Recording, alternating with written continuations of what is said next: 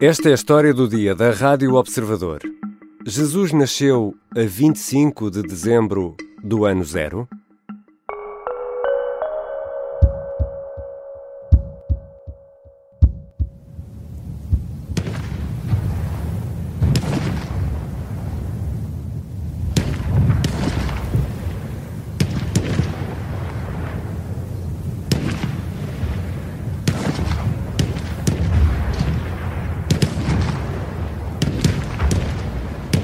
Na véspera de Natal de 1914, no centro da Europa, milhares de homens estavam confinados em trincheiras cheias de lama, com frio e com pouco que comer.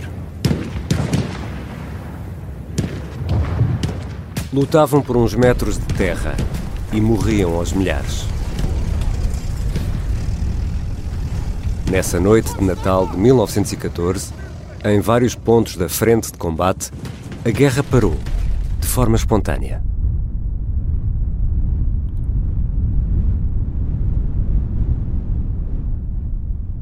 Os soldados conseguiam ouvir-se de uma trincheira para a outra e, de repente, começaram a cantar.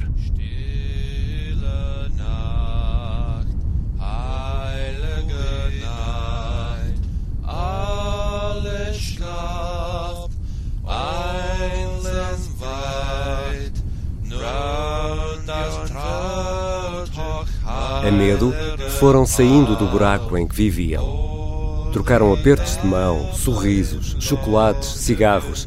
Há relatos de um soldado inglês que cortou o cabelo aos inimigos alemães. E outra história fala de um violinista alemão que largou a arma e tocou Handel no seu violino para as tropas francesas.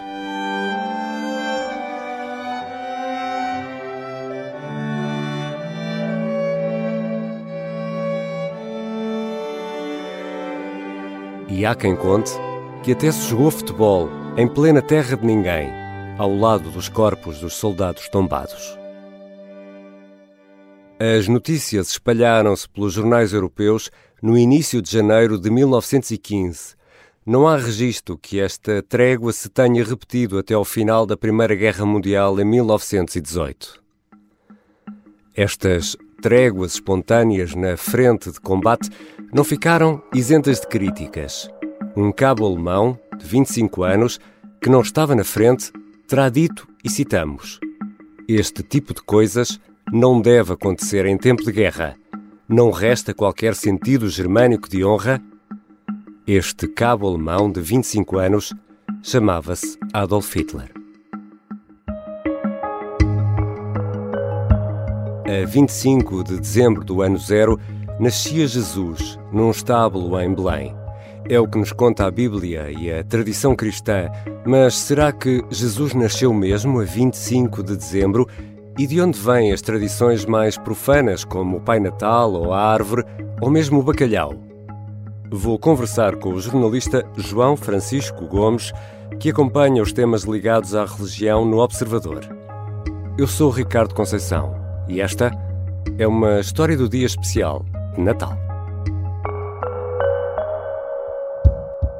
Bem-vindo, João Francisco. Olá, Ricardo. A brincar, a brincar, já estamos no Natal, João. Estamos sim, senhor, e vamos fazer o único programa de rádio desta quadra sem falar da Mariah Carey. É isso mesmo. Não entra neste especial de Natal Mariah Carey. João, vamos já diretos à pergunta que dá título a este episódio. Jesus nasceu a 25 de dezembro do ano zero em Belém?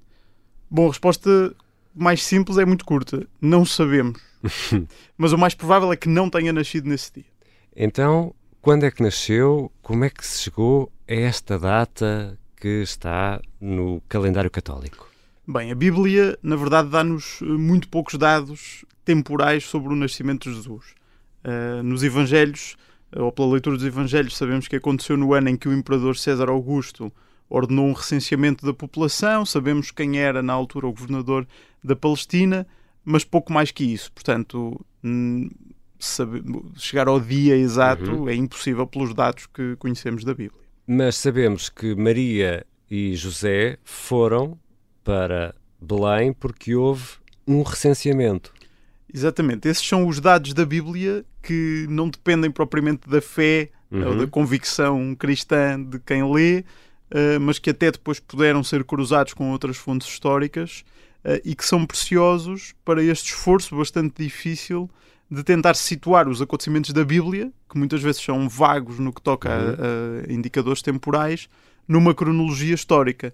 Ou seja, o que sabemos é que houve nessa altura um período em que o, o então imperador romano César Augusto eh, ordenou um, um recenseamento geral da população da, da Palestina e na altura eh, o que acontece é que cada família, na altura cada homem, tinha de ser recenseado eh, na terra de onde era natural a sua linhagem. Hum. Neste caso, José, como descendia daquela linha de David, de Belém, eh, na Galileia, teve de ir para lá e é, nesse, e é por esse motivo que José e Maria, estando na altura Maria grávida, vão até Belém para o recenseamento e depois Jesus acaba por nascer lá, num não em casa, porque eles não estavam de facto em casa, mas lá no, no estábulo, como nos conta Uhum. a tradição, no sítio que arranjaram para o bebê nascer. E esse eh, é o momento fundador do cristianismo? É a natividade esse momento, o nascimento de Jesus? Ou é a Páscoa, a morte de Jesus? Qual é o momento fundador? é claramente a Páscoa. E quando falamos da Páscoa, falamos daqueles três dias que incluem eh, a última ceia, a morte de Jesus e depois eh, a ressurreição de Jesus Cristo ao terceiro dia, para quem acredita nesse facto. E isso quer dizer que os católicos primitivos não celebravam o Natal, ou pelo menos não lhe davam esta importância de uma grande festa. Como é que nasce este Natal, João Francisco? É verdade, os primeiros cristãos eh, não celebravam o Natal, na verdade não celebravam nenhum aniversário. Aliás, celebrar aniversários não era uma prática estabelecida entre os cristãos, era até associada a um certo paganismo, certa adoração do dia em que se nasceu. Na verdade, os, os cristãos o que celebravam era o dia da morte. Por exemplo, a maioria dos santos são comemorados não no dia em que nasceram, mas no dia em que morreram. No dia do martírio, não é? No dia do martírio, para os que são No- mártires, claro. ou, ou no dia em que morreram, porque se acredita que é esse o dia em que nasceram para o céu, ou para a eternidade, Uhum. digamos assim. Uh, por exemplo, é daqui que ainda vem a prática atual, por exemplo, das testemunhas de Jeová, de não comemorar o Natal, nem comemorar os próprios aniversários.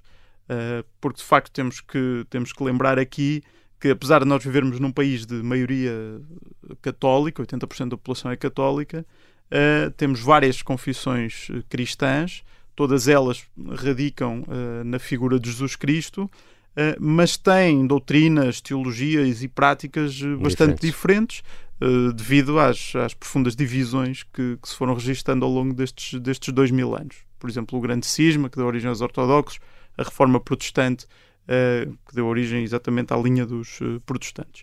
Bom, mas a prática de comemorar o aniversário de Jesus foi ganhando terreno ao longo do tempo. Por exemplo, acredita-se que a primeira vez em que o nascimento de Jesus foi atribuído a uma data concreta, ou 25 de dezembro, que Uhum. hoje assinalamos, foi no século III, na altura pelo historiador Sexto Július Africanos, um historiador eh, grego que na altura, no Império Romano, tentou fazer um, um esforço muito duro, muito difícil. Como é que ele chegou a essa data? Exatamente, é uma história interessante. Ele, ele- a proposta dele era fazer uma, uma cronologia dos acontecimentos do mundo, ou seja, pegar na Bíblia e tentar fazer uma cronologia de em que ano é que aconteceu, tal, tal e tal. E o que ele acabou por, por concluir, uma das conclusões dele, foi que entre a criação da Terra, portanto, o que está descrito no Gênesis, Sim, e a vida de Jesus teriam decorrido 5.500 anos. estavam, estavam enganados por muito. Estava profundamente enganado, sim. E depois que Jesus teria sido concebido no primeiro dia do ano seguinte, do 5501. Hum, Uh, se nós formos a traduzir uh, para o calendário atual, o calendário que nós usamos uh, contemporaneamente, uh, o que era esse dia de 5501 para, para dias de hoje, chegamos ao dia 25 de março. Se adicionarmos nove meses, Nove meses. vamos dar ao dia 25 de dezembro. Portanto, acredita-se que é esta assim que terá a- sido. esta foi uma, da- um dos- uma das primeiras lendas, ou um dos uma das primeiras histórias que explicam a, a possibilidade de falarmos do dia 25 de dezembro. Mas a explicação mais provável não é bem esta. A explicação mais provável, na verdade, está relacionada com o Império Romano. Nós sabemos que aquelas semanas do solstício de inverno eh, eram bastante especiais para, para os romanos. Era celebrado o retorno do sol e dos dias longos, e era também naquela semana que se celebrava a Saturnália, o antigo Uhum. festival eh, que estava muito associada à ideia do novo ciclo agrícola. A agricultura estava parada durante o inverno eh, e eh, era aí que se celebrava, ou que se, pelo menos se esperavam bons auspícios para o novo ano agrícola que havia de vir. E tudo isto era celebrado com grandes banquetes, com folia nas ruas, um grande carnaval, trocas de presentes, etc. Trocas de presentes. Trocas de presentes já nessa altura entre Hum. as famílias. Ora, nós sabemos que no século IV o imperador Constantino foi o primeiro imperador a converter-se ao cristianismo, transformou o cristianismo na religião oficial do Império Romano e na altura acabou com 300 anos de clandestinidade da religião cristã. Portanto, os cristãos durante mais de 300 anos viveram na clandestinidade. E poderá ter adaptado os dois calendários, é isso? Exatamente o aquilo romano e agora o católico? Exatamente, aquilo que Constantino terá feito na altura, eh, como modo de promover a religião cristã e como modo de promover a conversão dos romanos do paganismo para o cristianismo, foi fazer coincidir a, a celebração do Natal, a celebração de- do nascimento de Jesus Cristo, ehm, com essa altura das festas pagãs, como forma de dar um novo significado àquele momento que já era de festa para a sociedade romana, mas tornando a sociedade cristã, digamos assim, celebrando aquela data. E acredita-se que tinha sido no ano 336 que celebrou pela primeira vez o nascimento de Jesus no dia 25 de dezembro. E por falar em presentes, os reis magos fazem ou não fazem parte desta história, João Francisco? Fazem parte, o Evangelho de São Mateus fala de três magos do Oriente que vieram guiados por uma estrela para visitar Jesus que tinha nascido e trouxeram presentes a Jesus: o ouro, o incenso e a mirra. Três elementos que tinham essencialmente um caráter simbólico. O ouro, porque representava a realeza de Cristo, era rei, o incenso, porque representava a divindade, eh, e a mirra, que era um material usado para embalsamar os corpos, que representava a humanidade de, de Jesus. Portanto, era rei, era Deus e era homem, tudo ao mesmo tempo. E é por causa dessa parte da lenda, da história, que nós hoje trocamos presentes ou é por causa daquelas festas dos romanos? Eh, associar os presentes aos reis magos é uma das explicações mais populares para hoje trocarmos presentes. Mas essa explicação viria depois a cruzar-se com as lendas em torno de São Nicolau, um Hum. bispo do século IV, que pode ter inspirado o Pai Natal. Mas já falamos disso mais à frente. Já voltamos à conversa com o João Francisco Gomes, jornalista do Observador. Vamos eh, tentar perceber como é que este lado sagrado do nascimento de Jesus convive também com o profano, por exemplo. Como é que surge no Natal este senhor idoso, barbudo e com excesso de peso? E ainda vamos contar uma história horrorosa que mete crianças e um talho.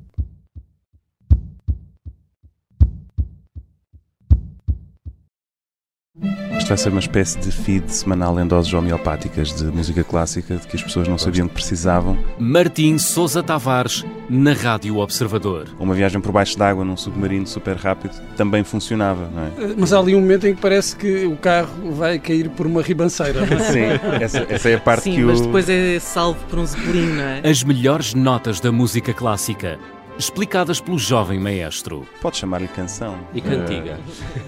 Cantiga, já não. Cantiga não. se for de amigo, talvez, se for de escárnio e mal dizer, diria que não. Encontro com a beleza, todas as segundas, na tarde em direto, depois das notícias das 5 e meia. Rádio Observador. Basicamente, precisamos só de curiosidade e um par de ouvidos. Aconteça o que acontecer. Esta é a história do padre obcecado com a infiltração do comunismo na Igreja que tentou matar o Papa em Fátima. Que raio de coincidência. No dia 13 de maio. E, a partir desse momento, o Papa Wojtyla nunca mais deixa de olhar para Fátima. Episódio 1 O Anticristo em Fátima. Matar o Papa é uma série para ouvir em seis episódios e faz parte dos Podcast Plus do Observador. Um novo episódio a cada terça-feira. Os assinantes do Observador têm acesso antecipado a todos os episódios desta série, já disponíveis em observador.pt. Os Podcast Plus do Observador têm o apoio da Kia. Estamos de regresso à conversa com o jornalista João Francisco Gomes sobre o Natal, sobre como celebramos a Natividade. E, João Francisco, é agora que nos contas a tal história horrível de umas crianças e de um talho? Pode ser. É uma história que se centra numa figura chamada Nicolau. Hum. Era um bispo uh, cristão uh, de uma região, uh, daquela região que se chamava antigamente a Ásia Menor, que hoje situamos ali na Turquia, Na Turquia. mais ou menos. E ele era um bispo conhecido por ser muito bondoso, muito amigo das pessoas, etc. Ora, há uma lenda que se conta, e estas lendas vêm já de tempos imemoriais, que nessa altura, nessa cidade onde ele era bispo, uh, houve um período de muita fome. E um talhante, uh, que já não tinha nada o que vender aos seus clientes, terá enganado três crianças uh, para elas entrarem lá no talho dele e matou-as, colocou-as em salmoura e queria fazer fiambres com, com a carne das crianças. tu riste no meio desta história Uh, Riu-me porque a história tem um final feliz. Ah, Uh, vá, o pronto, São Nicolau, o São Nicolau, São sabendo, Nicolau salva isto, não salva? sabendo disto, uh, vai, vai ao lugar onde estavam as crianças em Salmoura, uh, tira-as de lá, faz um milagre para as ressuscitar e salva-lhes a vida.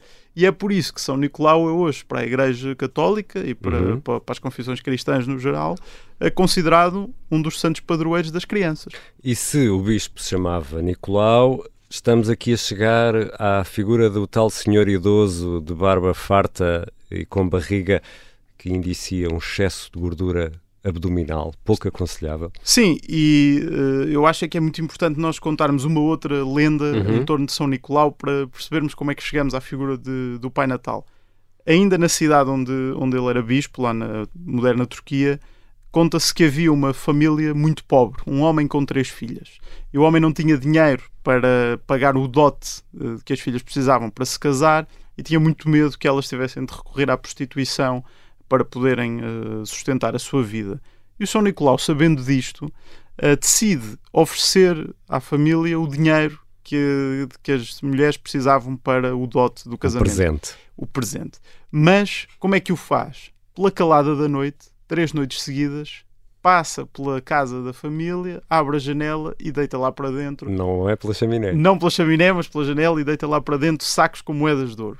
O pai, muito desconfiado, põe-se à janela na terceira noite a tentar perceber quem é que aparece para lhe deitar moedas de, de ouro. Vê o bispo eh, e quer agradecer-lhe, mas o bispo faz-lhe logo prometer segredo quanto àquilo. E, portanto, acredita-se que esta generosidade eh, humilde, eh, pouco, portanto, expressiva, pela calada da noite, esteja na origem depois das lendas que hoje conhecemos como o Pai Natal. E como é que ele atravessa o Atlântico e depois nos aparece na publicidade norte-americana? Essa é uma história muito interessante, porque nós sabemos, em primeiro lugar, que São Nicolau era bastante venerado pelos cristãos do, do primeiro milénio, ah, um, pouco por toda, um pouco por toda a Europa, ah, e sabemos que a sua influência foi, foi se desvanecendo ah, na Europa Ocidental, portanto, ele hoje tem uma grande importância nos ortodoxos, mas Uhum. menos no- nos católicos, e desvaneceu-se ainda mais no mundo protestante, naturalmente, onde houve uma certa ah, rejeição ah, da ideia dos santos, eh, pronto, depois da reforma protestante, com uma exceção. Na Holanda, o São Nicolau, que dava pelo nome de Sinterklaas, Sinterklaas. se uma coisa, Hum, eh, faz, talvez eu eh, esteja a dizer de, de forma estás a dizer errada, bem, mas, estás a dizer bem. Uh, manteve-se com uma grande importância, uh, foi, era bastante venerado no- nos Países Baixos uh, e sabemos que depois que os holandeses foram uns dos primeiros colonizadores dos Estados Unidos. De uma chamada Nova Amsterdão. Nova Amsterdão, o sítio onde hoje se situa Nova York, e portanto terão sido eles a levar essa devoção do Sinterklaas, que era essa figura generosa que dava presentes, etc., para os Estados Unidos. Isso foi muito útil dois séculos mais tarde, já durante o século XVIII e século XIX, quando hum, os Estados Unidos começaram a industrializar-se bastante, começaram a enriquecer, começaram a depender, em, em- as cidades começaram a depender menos do trabalho agrícola e mais do trabalho operário, e as elites norte-americanas eh, precisavam de acabar, de certa maneira, com aqueles ritos de inverno, muito associados ainda aos ciclos agrícolas e que envolviam grandes festividades nas ruas, grande folia, grandes carnavais eh, em dezembro eh, e que tinham medo que dessem origem a manifestações, protestos laborais, etc. E então acabou por se forjar um pouco eh, ao invés de uma festa popular nas ruas, uma festa mais caseira, centrada na família e nas crianças. E é aí que se vai recuperar essa figura antiga, trazida pelos holandeses, esse Santa Claus, Uhum. que entretanto tinha ganho um nome americano, ehm, que, foi, ficou conhecido como a figura lendária que daria os presentes aos, eh, às crianças, mas que os pais naturalmente tinham de comprar numa sociedade que, que estava vive- e a vive na Lapónia. Exatamente, e que vive na Lapónia. E depois foi, eh, acho que é importante acrescentar este detalhe, na década de 30, eh, o- a publicidade da Coca-Cola acabou por capitalizar a imagem de- do São Nicolau e o- aqueles, aquelas ilustrações que surgiram nesses posters publicitários dos anos 30 acabaram por fixar a imagem. A imagem que nós temos hoje Temos do, hoje. do Pai Natal é dessas publicidades.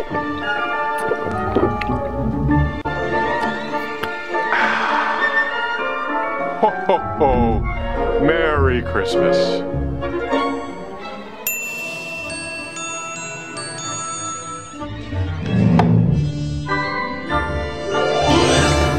João Francisco, também temos de falar da árvore. E esta árvore não é de plástico. Não, a árvore de Natal, hoje, a que eu tenho em casa é de plástico. A minha também. A árvore original não era de todo de plástico. E, tal como o Pai Natal, há uma série de lendas eh, em torno de como apareceu a árvore de Natal que usamos hoje. Uma delas, a mais antiga, diz respeito, por exemplo, a São Bonifácio. São Bonifácio, creio que no século VIII, não tenho a certeza agora, teria salvo eh, uma pessoa que ia ser sacrificada debaixo de uma árvore.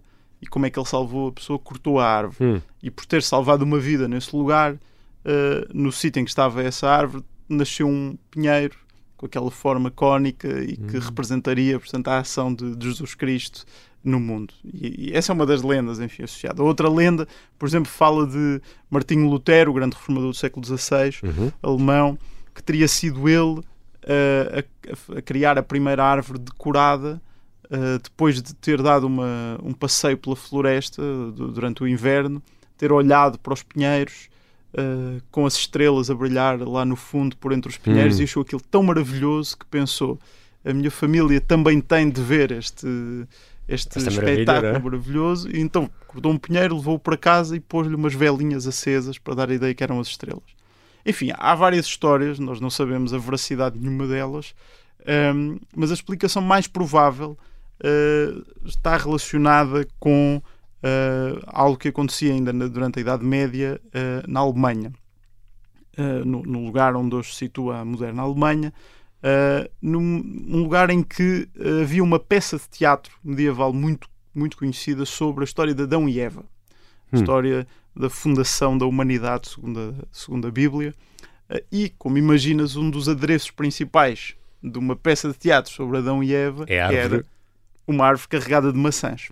Ora, sabemos também que durante a Idade Média, em vários países da Europa, o dia 24 de dezembro era conhecido como o dia de Adão e Eva. Hum. Era o dia em que, imediatamente antes de se celebrar o nascimento de Jesus, que triunfou sobre o mal e que, no fundo, reverteu aquela negação inicial de Deus feita por, por Adão, Adão e e Eva, Eva. antes desse dia, celebrava-se esse momento de, em que Adão e Eva uh, vieram à Terra, em que negaram Deus e em que, no fundo, abriram este caminho que terminaria na redenção. É incrível como, como, como esse simbolismo, não é? De um É dia a seguir ao outro. Exatamente, e era, e era bastante, bastante importante que, que fosse no dia, no dia antes, porque era Uhum. o dia que- em que se preparava, de facto, esse caminho da redenção.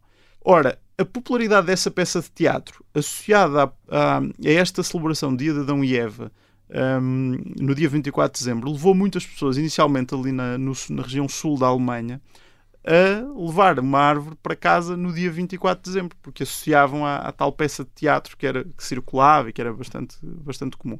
E, portanto, terá sido aí que se começou a disseminar a ideia de usar uma árvore que depois era decorada com maçãs, aquelas bolas vermelhas que nós É ainda hoje isso. pomos na- nas árvores, mas também com velas, também muitas vezes com biscoitos e bolachas que, que depois simbolizavam Jesus Cristo na hóstia, não é? Que, que os católicos consagram na missa. E, portanto, começou a popularizar-se essa tradição eh, inicialmente na Alemanha antes de disseminar por outros países. E, e há um pormenor muito interessante sobre a forma como se espalhou a árvore de Natal um pouco por todo o mundo, eh, pela Europa.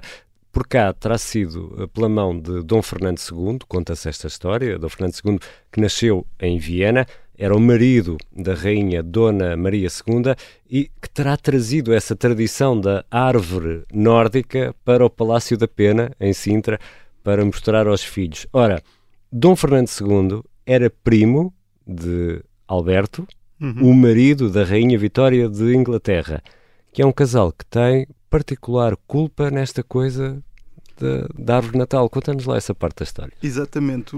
Esse príncipe Alberto, que viajou para o Reino Unido para, para se casar com a Rainha Vitória, acabou por levar a tradição, do mesmo modo uh, que Dom Fernando, acabou por, por levar a tradição da, da árvore natal, daquela, que entretanto muito disseminada naquela região, uhum. Alemanha do Sul, Áustria, etc., levou-a para, para o Reino Unido. E em 1848, uh, na revista Illustrated London News, hum. saiu uma gravura que mostrava a Rainha Vitória e o Príncipe Alberto junto a um pinheiro decorado com presentes embaixo, uh, com velas, com bolas, etc., no castelo de Windsor. E essa, essa imagem circulou de tal maneira, quer na, na imprensa no Reino Unido, mas também viajou para os Estados Unidos e acabou por popularizar de tal modo a árvore de Natal que a partir daí se tornou um dos símbolos mais reconhecidos Portanto, do Natal. A Rainha Vitória e o Príncipe Alberto fossem uma espécie de influencers uh, a disseminar esta ideia da árvore de Natal. Exatamente, foram os primeiros a mostrar ao mundo uh, a sua própria árvore de Natal. Eu estou encantado com esta conversa, João, e queria ir eh, milhares de, de, pistas que estás a deixar aí, mas o tempo te está a contar e eu queria também falar ainda de comida, porque uhum. já falámos dela, dos banquetes, uh, e falávamos de, precisamente dessa evolução na celebração do Natal e do, do calendário católico está muito ligado também àquilo que comemos e quando comemos. Como é que o bacalhau aparece aqui nesta história do Natal? É, novamente é preciso voltar à Idade Média uh, um período em que a Europa estava sob uma influência uh, muito grande da Igreja Católica e dos preceitos uh, da Igreja Católica sobre a sociedade, sobre os, os, reis dos vários territórios europeus. Portugal não era exceção. e de facto, aquilo que nós sabemos sobre a lei da Igreja Católica até no fundo 1983, que foi 83. Quando, 83, foi quando o Código de Direito Canónico atual entrou em vigor, substituindo o Código de Direito Canónico anterior, que datava de 1917. E esse código de 1917 é muito importante para nós conhecermos a tradição da lei da Igreja durante dois mil anos. Hum. Porquê? Porque foi o primeiro a ser feito. E foi feito depois do Vaticano uh, de decidir que era preciso olhar para toda a documentação que foi publicada ao longo de dois mil anos por papas, bispos, concílios, etc., coisas completamente dispersas. E reuni-la num código? Reuni-la e fazer um único corpo legal para a Igreja. E quando vamos ler esse código antigo, uh, descobrimos uma coisa muito interessante: é que aquela, aquela prática do jejum e abstinência que hoje conhecemos e que associamos essencialmente à quaresma uhum. uh, e às sextas-feiras, uh, antes desta nova versão do Código de Direito Canónico, era obrigatória para uma série de dias do ano, incluindo, que é o que nos interessa aqui, a véspera de Natal. Faz sentido. 24 de dezembro, o dia em que era obrigatório o jejum e a abstinência e era obrigatório, portanto, guardar, um, guardar o jejum e a abstinência até à meia-noite. O, o jejum e abstinência é não comer carne e não comer mais nada? Jejum e abstinência são dois conceitos diferentes que andam às vezes em paralelo, outras vezes não. Portanto, o jejum é uma prática da Igreja de não comer nada e que atualmente eh, está eh, aligeirada para hum. comer uma única refeição no dia. A abstinência é não comer carne. Há dias em que é obrigatório apenas o jejum, há dias em que é obrigatório o jejum e a abstinência, há dias em que é obrigatório apenas a abstinência. No caso da véspera de Natal era obrigatório o jejum e abstinência, até ao último direito canónico, e portanto as pessoas na verdade não podiam comer aquilo que era a, a refeição mais nobre, mais festiva, que, que, que, habitualmente era associada a um grande banquete, que era a carne, uhum. grandes animais assados, etc. Uh, e, portanto, é nessa altura, na Idade Média, que, em busca de uma alternativa que permitisse, por um lado, fazer uma refeição farta, grande, etc., com com a família e amigos, mas, por outro lado, permitisse também cumprir o preceito do jejum e abstinência, que se começou a popularizar o bacalhau. O bacalhau porquê? Porque era um peixe seco, Uhum. que era conservado em sal, que podia ser pescado noutras alturas do ano e conservado. E em dezembro é uma altura muito difícil para a pesca, Claro. Portanto não era muito difícil arranjar hum, peixe fresco e portanto o, o peixe seco co- eh, conservado em sal permitia que toda a população portuguesa pudesse ter ali uma, uma refeição digna, mas cumprindo o preceito do, do jejum e abstinência. E é daí que, que ainda hoje comemos bacalhau, já completamente numa tradição secularizada, Claro. até porque o bacalhau na altura era uma foi uma, uma prática gastronómica que entrou pela, pela via dos, dos cidadãos mais pobres, porque de facto era acessível, e Uhum. hoje eh, comprar o bacalhau na altura do Natal começa já a ser complicado, mas, eh, mas pronto, sabemos que começou justamente para cumprir o jejum e a abstinência da Igreja. João, já percebemos que há N histórias e factos também eh, nesta história do Natal e que todas elas influenciam a forma como hoje vivemos e celebramos eh, eh, o Natal. Sabemos que há um lado de lenda em tudo isto que não é real, porém isso não nos impede de sentir esta época de uma forma muito, muito especial. Pelo menos aqui em, em Portugal ainda vai, sendo, ainda vai sendo assim. Mas já deixou de ser uma festa católica, não é? Pura e dura. está, está nesse caminho. Hum, de facto, as tradições eh, natalícias hoje, nós olhamos para elas e, e é como dizias, é muito difícil destrinçar o que é lenda e o que é facto. A maioria destas tradições resultam de um misto entre Uhum. lendas e alguns factos, uh, mas hoje em dia elas estão completamente enraizadas e ao mesmo tempo completamente secularizadas. Nós pensamos na troca de presentes, nós pensamos na árvore de Natal, pensamos no bacalhau, pensamos no Pai Natal, pensamos numa série de coisas e já não pensamos muitas vezes nem no nascimento de Jesus Cristo enquanto momento fundador desta festa, nem nas tradições da Igreja Católica que deram origem a estas, eh, a estas Uhum. práticas todas. Uh, por exemplo, há estudos nos Estados Unidos uh, que mostram como uma grande percentagem da população, mais de um terço, já não celebra o Natal de um modo religioso, embora os Estados Unidos seja um país marcado por uma grande matriz cristã, não necessariamente católica, mas, mas muito cristã. Nós em Portugal não temos dados desse género, inquéritos sobre o modo como se celebra o Natal, mas temos sim dados que nos mostram um país cada vez menos empenhado na vivência da religião. Por exemplo, os últimos censos dizem-nos que 80% da população se identifica como católica, mas um estudo feito em 2019 sobre as práticas religiosas aqui na área metropolitana de Lisboa diz-nos que apenas 13% dos católicos vão à missa todas as semanas. Ora, esta diferença entre 80% da população católica e 13% ir à missa todas as semanas mostra como uma grande, grande percentagem da população católica, que é a maioria do, do, do país, já está muito desligada uh, daquilo que é a prática das tradições, dos ritos da Igreja Católica. E o Natal, no fundo, enquanto uh, época completamente secularizada, ou em grande parte secularizada, de, como tempo de pausa dedicado à família, às crianças, etc., está de facto a tornar-se uh, numa festividade já bastante distante das suas origens católicas. Obrigado, João. Obrigado. E, e Feliz Natal. Igualmente.